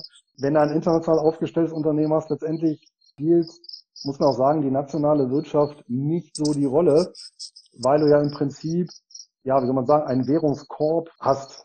Ja, und die türkische Lira dann ja nur im Prinzip die Clearing-Währung ist, also die, die Währung, über die abgerechnet wird. Das ist ja auch, wenn du einen, einen ETF hast, äh, weiß ich, MSCI World, der in ja. Euro berechnet wird, ist ja der Euro auch nur die Clearing-Währung und du hast ja einen riesigen Korb. Ja, und zum Beispiel Richtig, die, ja. die, die Cock Holding, die wird halt Umsätze machen in Dollar, Pfund, Yen, was weiß ich nicht was alles. Und äh, da wird der Lira-Effekt äh, gering sein. Aber der Lira-Effekt, oder wirklich die, die, die schlechte Währung, oder die Weichwährung, äh, in die es geht, in die Richtung, sorgt natürlich dafür, dass der Aktienmarkt halt gemieden wird tendenziell. Ja. ja. Das natürlich nicht gerade dann Und umgekehrt bringt sie dann natürlich den Turbo, ne? Und wenn die, wenn die Währung dann doch mal wieder, warum auch immer, stärker werden sollte, dann ja, wird es ja auch wieder die Investoren ja. zurückholen, ja. Also hier in Thailand ist es ja ähnlich. Also der thailändische Bart ist jetzt bei fast 1 zu 40. Woche für Woche immer besser hier. Je nachdem, aus welcher Sicht man das sieht, ne? ja, für mich zumindest. Ja. Mein Geld in Euro ähm, tausche ich mir dann ganz, ganz angenehm. Ja, Alex, ja, genau. hau mal deinen zweiten Exoten raus. Genau, wir sind schon über der Zeit hier. Genau, mein Wert äh, ist die Kerry Group. Nicht zu verwechseln mit, wie heißen sie? Kerry, Lo Kerry Logistics. Kerry Gold. Genau, Kerry Logistics gibt's noch hier aus Thailand. Das sind die orangenen Autos, die hier rumfahren, äh, sowas ähnlich wie die Post. Die sind es nicht. Kerry Gold ist es auch nicht, denn das Unternehmen von denen heißt Ornua und Kerry Group kommt aber auch aus dem Lebensmittelbereich, hat auch 26.000 Mitarbeiter, kommt aus Irland, steht hier noch, ist in 140 Ländern aktiv und hat über 18.000 Produkte. Also die haben Lebensmittel, Lebensmittelgrundzutaten, Aromaprodukte und, und, und. Und ja, sind eine Schlüsselindustrie in dem Land und sie beliefern nahezu alle Lebensmittelkonzerne, Nahrungsmittelhersteller, sowas ähnliches wie, wie ADM zum Beispiel, also Asha, Daniels, Midland und so. Also Nestle zum Beispiel kauft bei denen ganz viele ähm, Produkte ein. Die sind 22 Milliarden schwer, also doppelt so hoch, äh, doppelt so groß wie mein erster vorgestellter Wert. Und ja, den habe ich leider nicht im Depot, deswegen stelle ich hier einen Exot vor, den kaum einer kennt, den ich aber gern hätte weil die Dividende wird seit 31 Jahren jedes Jahr angehoben mit einem Wachstum von aktuell 11 Prozent pro Jahr in den letzten fünf Jahren. Das ist schon mal sehr gut. Eine geringe Verschuldungsquote von 50 Prozent nur. Und diese nimmt seit 2008 von 70 Prozent auf heute 50 immer weiter kontinuierlich ab. Eigenkapital ist so hoch wie das Fremdkapital. Und was haben wir noch? Ähm, ja, für den Lebensmittelbereich könnt ihr euch mal anschauen, überraschend hohe Margen. Also offenbar haben die dort Aromastoffe oder Produkte, die, die mal einen Euro mehr abwerfen. Umsatzwachstum und das Gewinnwachstum ist leider nur minimal, aber dafür stetig und ähm, konsistent, äh, konsistent, äh, konstant, meine Güte. Ja, bei mir ist ja auch schon 0 Uhr. Und der Kurschart, ähnlich wie bei Watzko, geht von links unten nach rechts oben. Die Aktie hat sich seit 2017 verdoppelt die ist praktisch auch nie günstig, auch nicht bei meinem Dividendenalarm. Da muss ich auch mal gucken, wann das das letzte Mal war. Irgendwann, also im Corona-Tief habe ich was gefunden. Da war sie anscheinend mal einen Tag, wahrscheinlich auch nur Intraday, um 10 Uhr morgens runtergekracht und dann um 12 Uhr waren wir schon wieder raus. Also selbst da hat Corona nicht dafür gereicht, dass dieses Unternehmen irgendwie mal kaufenswert wird. Nach meiner Strategie. Natürlich kaufen kann man die immer mit Sparplan sowieso, wenn man es will. Aber ja, auf die Aktie warte ich noch, wenn ich die mal im Depot habe, du, da bin ich echt froh. Und irgendwann wird die auch nochmal kommen und zur Not kaufe ich sie einfach, auch wenn sie nicht günstig ist. Also das ist echt ein Wert. Äh, der hat jetzt nicht so viele bekannte Marken, für uns jetzt aus deutscher Sicht. Aber wie gesagt, ähm, 18.000 Produkte, das ist schon eine Hausnummer, die sie weltweit an alle möglichen Lebensmittelhersteller verkaufen. Hm? 18.000, das ist schon... 18.000, ja. Und ja, wenn sie halt natürlich die Industrie beliefern, dann sind sie natürlich eine Schlüsselindustrie. Und für mich sind es auch die Werte, die halt auch in der Krise einfach, egal welche Krise, weil hier werden Lebensmittel angesprochen, absolutes Must-Have ist. Wie weit könnten die betroffen sein von dem Trend, dass doch mehr Leute unverarbeitete Lebensmittel kaufen und zubereiten? Sie sind ja in der Grundstoffindustrie genauso tätig. Also mhm. ich gehe mal davon aus, ähm, dass sie dort, also ich habe jetzt nicht hier geguckt, welche Sachen es sind, aber 18.000 konnte mir jetzt nicht so genau die Sachen rausschreiben, ähm, welches genau sind, aber ich gehe davon aus, ähm, dass sie die Grundstoffe dafür liefern, damit die Leute halt ihre gesünderen, ähm, einfachen Sachen essen. Ja. Und bis das auch ein großer Anteil der Bevölkerung macht, dauert das, glaube ich, auch noch ein paar Jahrzehnte. Also das Butter- und Brotgeschäft ähm, wird ja ganz normal bestehen bleiben. Also sie haben übrigens auch eigene Produkte, eigene Marken. Also kannst du wahrscheinlich auch im, im Supermarkt eine Tomatendose von denen kaufen. Und was ich auch viel wichtiger finde, hatte ich vorhin schon mal angesprochen, sind die Aromastoffe. Das ist ja so, dass ähm, ich glaube, ich habe mal gelesen, nur in 23 oder 20 Prozent der Erdbeerjoghurts ist äh, echtes Erdbeeraroma drin. Es gibt einfach nicht so viel natürliche Aromastoffe, äh, damit wir alle in der Welt ähm, diese konsumieren können. Das heißt, wir brauchen künstliche Aromastoffe und das wächst immer mehr. Da gibt es ja verschiedene äh, Unternehmen auf dem Markt und die haben sich vor ein paar Jahren ähm, mit einem Aromahersteller von Cargill haben sie dort aufgekauft und verstärkt. Und ich finde, Aromastoffe sind in der Tat ein Produkt, was man selber nicht kauft, aber was halt überall drin ist und es muss halt alles irgendwie auch nach Vanille riechen. Nur gibt's halt nicht so viel Vanille. Du hast eben gesagt, du würdest dir die Aktie auch kaufen, wenn sie teuer ist. War das jetzt ein Witz von dir oder gibt es tatsächlich Aktien, Nein, wo du sagst, äh, nicht, wenn sie irgendwann möchte ich die wirklich? Wenn sie nicht günstig Okay. ist. Also wenn sie irgendwann Mhm. neutral bewertet ist, so wie jetzt, ähm, wobei es eher ein bisschen, ne, bisschen höher als, als nur ein normales neutral. Aber sowas wie in der Corona-Krise, wenn die da jetzt, wenn in der nächsten Krise, wenn die jetzt kein Kaufsignal auslöst, aber ich sehe, der Kurs geht trotzdem zurück, würde ich die auch einfach mal kaufen. Das ist einfach so. Habe ich halt mal einen Wert nicht nach meiner Strategie gekauft, reißt mir jetzt auch keiner den Kopf ab. Aber ich glaube, das wird einfach ewig sonst dauern, bis du die mal ins Depot kriegst. Ja, okay. Klingt gut. Genau, Irland, weiß ich nicht, gibt's da Quellensteuer? Weißt du da was, Luis? Bin ich jetzt nicht im Laufen. Ich habe noch keinen irländischen Wert in meinem Depot. Oh, gute Frage. Habe ich auch nicht. Ähm, also Großbritannien hat keine, aber Irland weiß ich nicht. Ach, hier schreibt ja gerade der Stefan, holst du dir die Quellensteuer aus Irland zurück, ist egal. Also es gibt offenbar Quellensteuer. Ähm, ich hoffe nicht, dass sie äh, über einem gewissen Maß ist, die 15 Prozent, die angerechnet werden. Ja, ansonsten würde ich es vielleicht auch machen. Also bei 35, so wie Schweiz oder so, würde ich es jetzt nicht machen. Da kommen auch gerade Kommentare, die sagen 20 Prozent. Ja, wahrscheinlich sind die 37 hier nur für irgendwas. Muss man mal sehen. Nur für wie dich. hier. Ja, da muss da, ja, da muss aber nochmal beim Broker gucken, ob die so eine Vorabbefreiung haben. Ja, ja, genau. Weil 20 du wäre als Kunde okay. bekannt bist und dann äh, kannst du, dann kannst du das ja runterrechnen. Ist ja schon wie ein, Ah, hier steht, Äh, wie in ja, Kana- beträgt in wie in Kanada auch. 20 Prozent. Nee, jetzt sind 20 Prozent, so viel steht, ja, ja, genau. Ja, dann ist ja in Ordnung. 20 wäre noch in Ordnung, okay für mich. Aber die, ist eh, die Dividende ist eh nicht so hoch. Also ich glaube, die ist nur bei 0,7 Prozent. Also da muss man sich keine Gedanken machen, dass da viel Geld einbehalten wird. Das eher so äh, als Stabilisierung fürs Depot und für einen soliden äh, Kurswachstum ist das echt ein guter Wert. Die könnten echt, also ich frage mich gerade, warum die kaufen die nicht Kerrygold auf? Also würde ja gut passen. da gibt's Probleme Ja. mit den Marken, Markenrechten.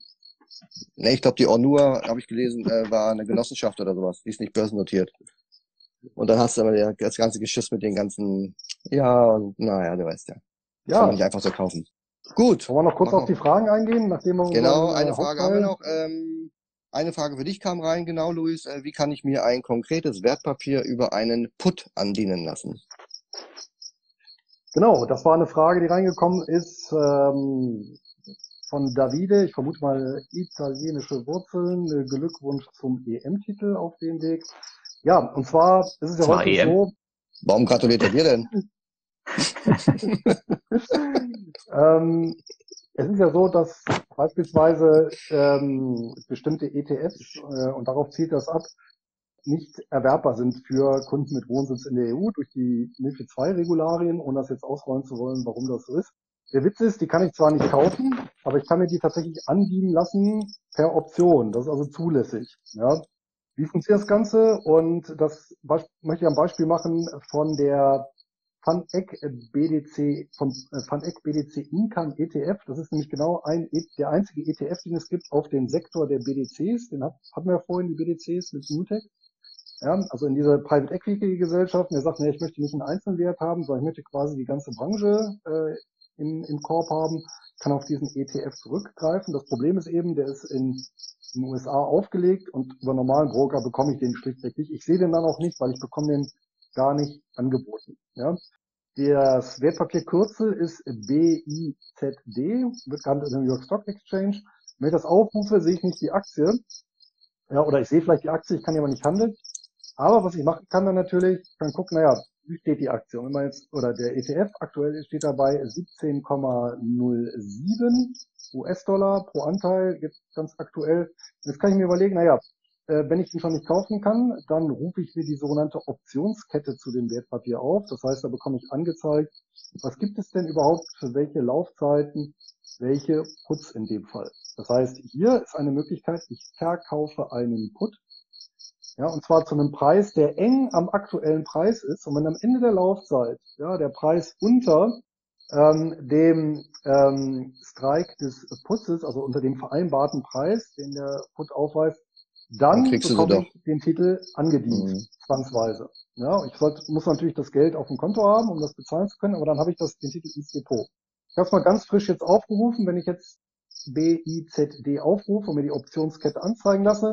Die nächste fällige Option, die es gibt, die wären am, äh, in 14 Tagen am 20. August fällig. Und wenn ich da mal schaue, ähm, der, Aktie- der ETF-Kurs liegt aktuell bei 17,07 und es gibt tatsächlich bei 17 US-Dollar einen Put, wo es einen Handel gibt. Und ähm, ich kann also jetzt einen Put auf 17 Dollar verkaufen mit einer Laufzeit jetzt noch von 14 Tagen. Der liegt bei einer Prämie, die ich dafür sogar noch bekomme, kommt drauf an, wie der Ausführungskurs liegt, ist irgendwo zwischen 10 Cent und 65 Cent. Ähm, Achtung, ne, ein Put-Kontrakt immer 100 Anteile, das heißt 100 mal 17, also 1700 ja. US-Dollar, ein Kontrakt und dafür bekomme ich eben 100 mal zwischen 10 Cent und 65 Cent, also 10 Dollar und 65 Dollar, bekomme also sogar noch günstiger an den Titel. Nehmen wir an, der Titel oder der ETF fällt dann auf 1695, dann bekomme ich eben in zwei Wochen den Titel angedient. Ja, und so kann ich das eben machen, dass ich über diesen Put August 2021 bei Strike 17 ähm, einen Put verkaufe und dann kann ich mir eben 100 andienen lassen.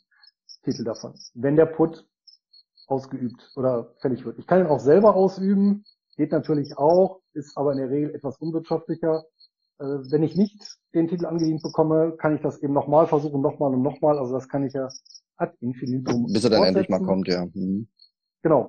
Voraussetzung hierfür auch nochmal ganz klar, ich muss einen Broker haben, der an eine Terminbörse angebunden ist und ich muss dort meine Termingeschäftsfähigkeit dokumentiert haben. Das heißt, ne, wie bei den Aktien auch, dass ich überhaupt eben auch Optionen handeln darf. Handeln darf, ja. Und, genau, ne? Und nochmal der Hinweis, Optionsscheine sind keine Option. Also damit funktioniert nee. das nicht. Das geht ausschließlich mit Optionen.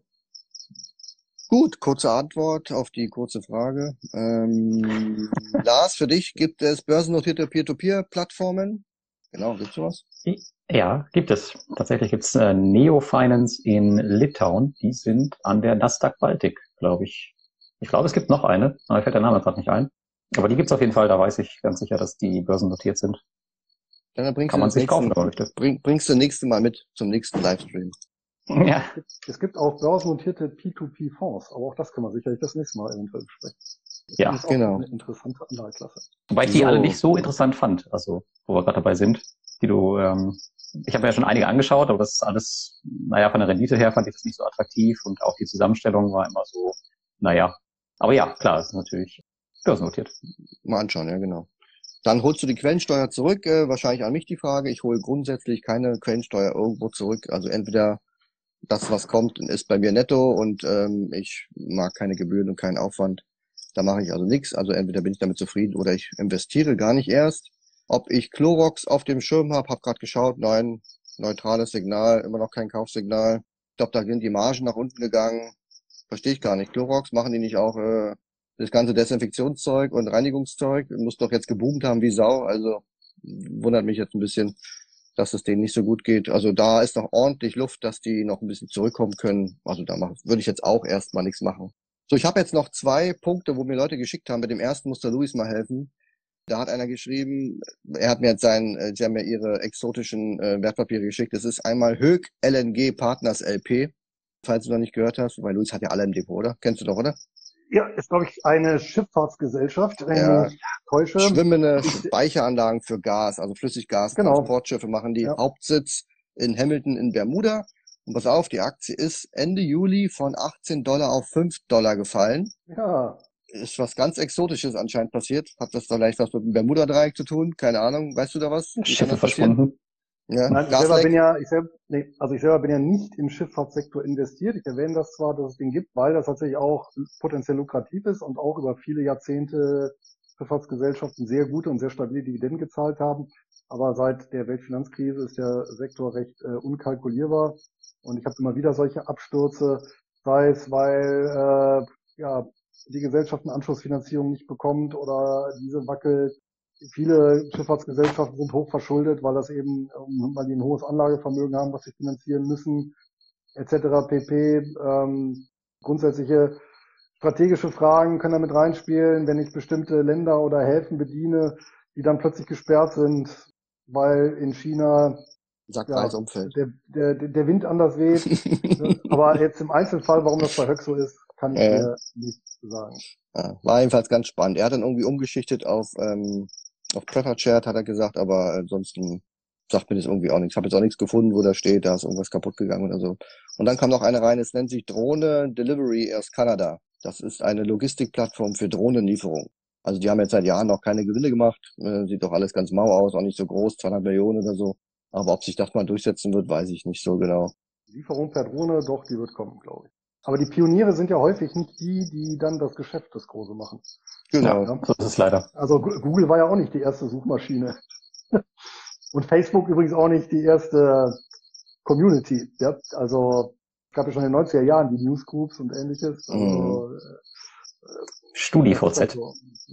Ja, genau, ja, da, da, war schon, da war schon ein bisschen moderner. Ne? Und äh, von daher, also auf dem Automobilbereich mit Daimler, das ist einer der wenigen Beispiele, wo tatsächlich so ein Pionier dann auch immer noch Weltmarktführer ist dann, ne? oder mit zu den Weltmarktführern gehört. Aber das ist halt eben eher untypisch, muss man sagen. Also hier schreibt noch jemand, äh, Robocash kommt wohl irgendwann an die ASX. Also wahrscheinlich sind die dann auch börsennotiert. Ja, ähm, ja genau. Luis wird gefragt, ob er noch einen guten Shortput-Tipp für heute Abend hat. Äh, kannst du ja kurz was überlegen. Und was ah. haben wir noch? Der Stefan schreibt, Clorox hat Probleme mit steigenden Kosten und natürlich schwierige Vorjahresvergleiche, weil, ja klar, wegen Corona wurde blöd Desinfektionsmittel und so gekauft und scheint jetzt wohl nicht mehr. Naja, also da ist die Aktie anscheinend abgestürzt, habe ich schon mitbekommen, aber ich habe die nicht im Depot, deswegen war das bei mir jetzt nicht so wichtig. Ach, hier schreibt der Kollege ähm, HMLP ist es hier, ja genau, hat die Dividende gestrichen und wegen dem Kursgewinn hat niemand den Wert im Depot, daher der große Abverkauf. Ah, siehst du? Höck hat Dividende gestrichen. Höck hat Dividende gestrichen, ja. Genau. Und du sagst ja selber, solche Papiere halt man ja wegen den Erträgen und nicht wegen den Kursgewinnen und dann sind sie wie ja. die Fliegen alle raus. Hat lieber Pizza, Pizza. Pizza geht immer. Pizza geht Pizza immer. geht immer. Genau. So, habt ihr noch was? Erzählt mal, sonst sind wir schon drüber, weit drüber, wie immer. Ich glaube, wir sind durch. Für heute ich Abend habe ich keinen, äh, keinen Short-Put-Tipp ad hoc, aber äh, vielleicht in der nächsten Woche, da könnten wieder Edelmetalle und Minenwerte interessant sein. Auch durchaus zum Veroptionieren über einen Shortput. Okay, wissen wir schon, was wir für ein Thema bei der nächsten Runde machen? In drei bis vier Wochen? Termin wissen wir noch nicht, aber in drei bis vier Wochen wieder Freitagabend. Oder machen wir dann, machen wir es kurzfristig geheim und so. Wir machen, wir machen ein Überraschungsthema. Wir machen ein Überraschungsthema, genau. Ansonsten schreibt es in die Kommentare, wenn ihr ein Wunschthema habt, wenn ihr irgendwie Aktien wissen wollt, was wir machen oder nicht machen, dann äh, könnt ihr uns noch äh, aktiv beeinflussen bis zum nächsten Mal. Und ansonsten danke fürs Zuschauen, fürs Zuhören. Und was noch? Nö. Lesen tut man ja nicht. Gut alle. Genau. Wünsche euch schönen Abend, schönes Wochenende. Bei mir ist jetzt nachts. Sommer. Halb eins. Ist noch Sommer. Okay. Also ich gehe morgen an den Strand. Du gehst doch immer an den Strand. Das war jetzt nichts Neues. Ihr habt ja keine ja. Jahreszeit. Ja, aber morgen halt auch. Ja. Ich, wollte ich halt mal erwähnen. also, Dauerurlauber. War schön mit euch. Schön mit Öl, sagt man. Dito, genau. Und dann ein schönes Wochenende. Macht's gut, ja? Jo, Bis dann. Ciao, ciao. Ciao.